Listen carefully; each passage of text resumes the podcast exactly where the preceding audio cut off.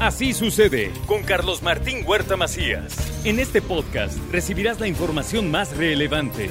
Un servicio de Asir Noticias. Y aquí vamos a nuestro resumen de noticias. Puebla, arriba del 90% en la vacunación de mayores de 18 años. Esto es lo que dijo ayer el gobernador y la variante Omicron se enfrenta con orden, con disciplina. En Puebla ya estamos arriba del 90%, ahorita en la población blanco mayor de 18 años y ya venimos en los segmentos de etarios más abajo en la edad. Estamos bien, el tema del Omicron lo vamos a enfrentar con mucho orden, con las características generales que todos conocen. Con la secretaria de Educación Pública Federal aquí en Puebla, Delfina Gómez, inició la vacunación para los maestros y ella habló de que el regreso presencial a clases se mantiene y será seguro. Pero agradezco mucho a todas las secretarías y a todas las eh, órdenes de gobierno que nos han hecho favor de apoyar para que este proceso sea de manera eh, ordenado y coordinado. Muchísimas gracias. Un saludo, secretario Adán Augusto. Aquí estamos a sus órdenes y un saludo a todos.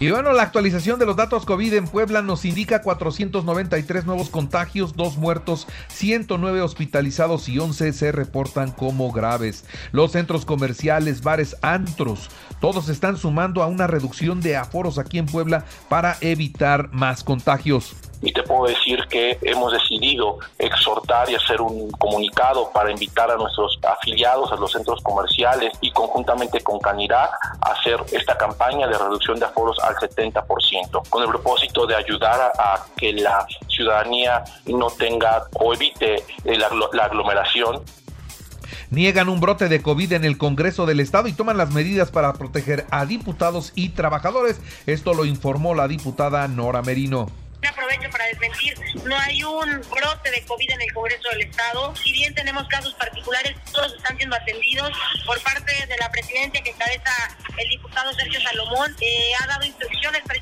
dar todas las facilidades para que los trabajadores que presenten algún síntoma se puedan atender, pero sí te puedo decir que son eh, los mínimos el Instituto Mexicano del Seguro Social anuncia el relanzamiento del permiso COVID-19 para beneficiar a los derechohabientes y cortar así las cadenas de contagio.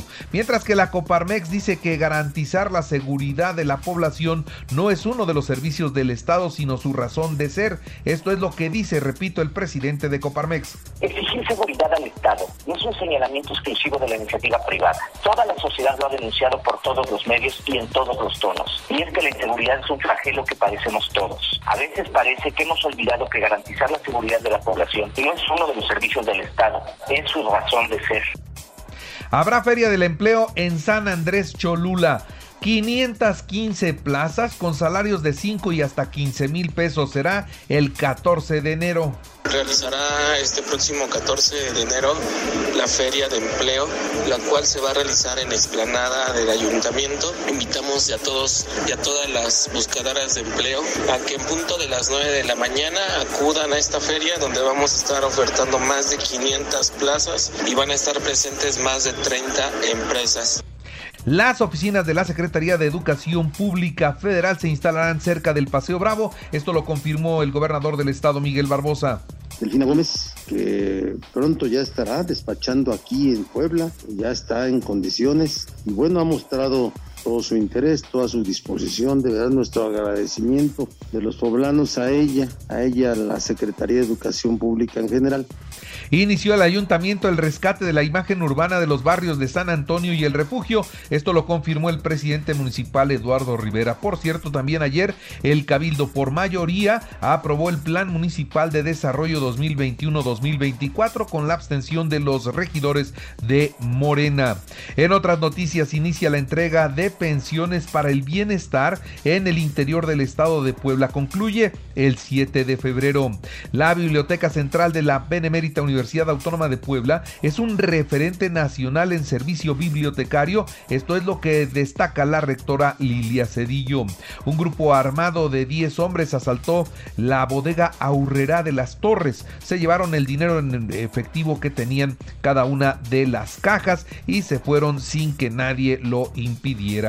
La suspensión provisional de uno de los procesos contra Saúl Huerta, eh, pues eh, no quiere decir que vaya a ser eh, pues la salida del reclusorio, pero finalmente esto indigna, así lo dice la diputada Carolina Budegard indignante y yo creo que toda la sociedad poblana debemos unirnos independientemente de los partidos políticos porque Saúl Huerta se metió contra lo más preciado que tenemos como sociedad que es la niñez.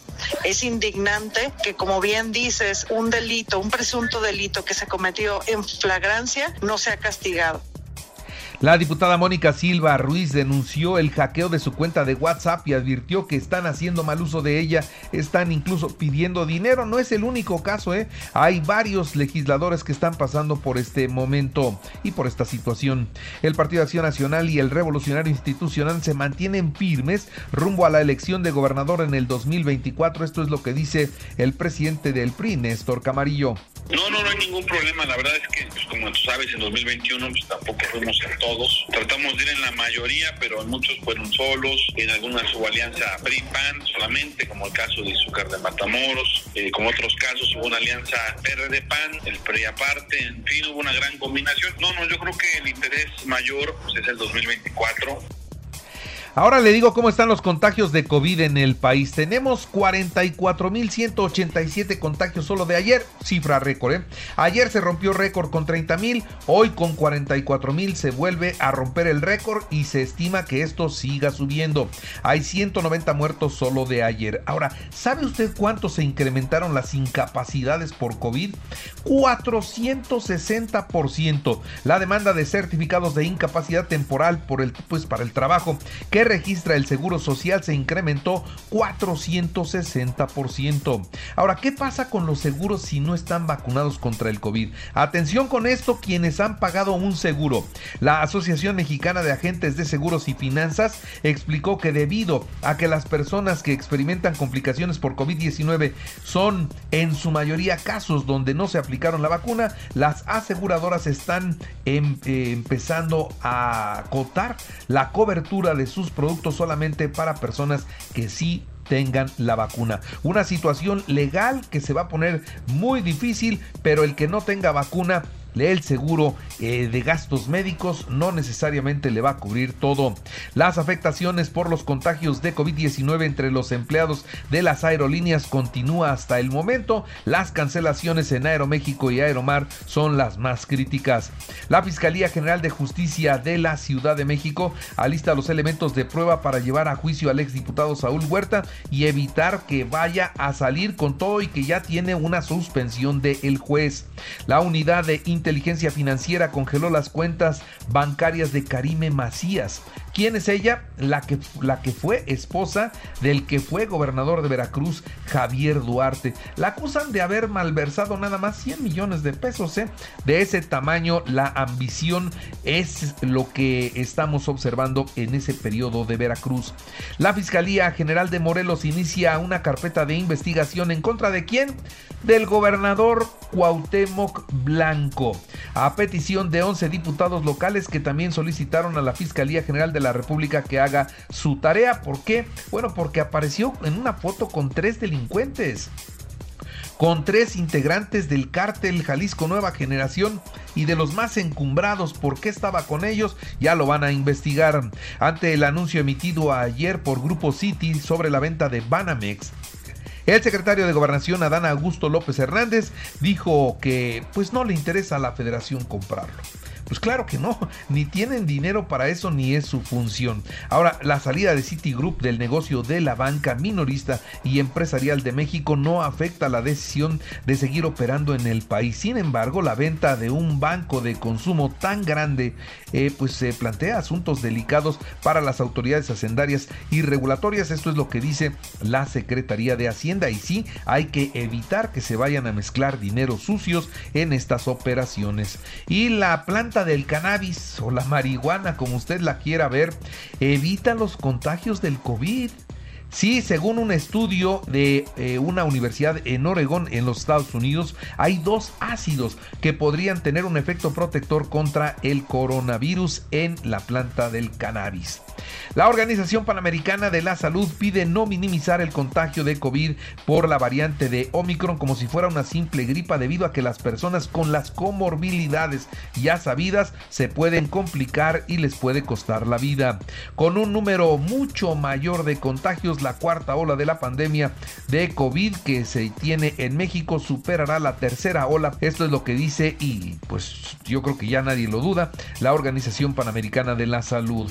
También decirle que las infecciones por coronavirus todo en todo el continente americano casi se duplican en la última semana implementando pues eh, pruebas y descubriendo que es el Omicron el que nos está pegando y nos está pegando muy duro.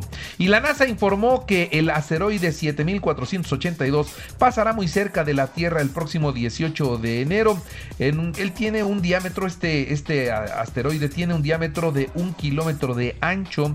Y bueno, el asteroide rozará la Tierra a una distancia de 1.231.184 millas de nuestro planeta y el punto máximo de acercamiento será a las 3 de la tarde con 51 minutos tiempo de México. En los deportes, Santos empató a uno con Tigres en partido pendiente. Oribe Peralta anunció su retiro del fútbol tras 19 años de carrera. El Real Madrid 3-2 al Barcelona en tiempo extra para avanzar a la final de la Supercopa de España. Hoy Atlético de Madrid frente al Athletic de En el automovilismo, Luis Hamilton espera un informe de la FIA para decidir si se retira o no de la Fórmula 1. El británico espera el análisis de lo ocurrido en el Gran Premio de Abu Dhabi. Y recuerde que Así sucede, está en iHeartRadio y ahora puedes escuchar a cualquier hora y en cualquier dispositivo móvil o computadora nuestro podcast con el resumen de noticias, colaboraciones y entrevistas. Es muy fácil, entra a la aplicación de iHeartRadio, selecciona el apartado de podcast, elige noticias y ahí encontrarás la portada de Así sucede. Así sucede con Carlos Martín Huerta Macías. La información más relevante ahora en podcast. Sigue disfrutando de iHeartRadio.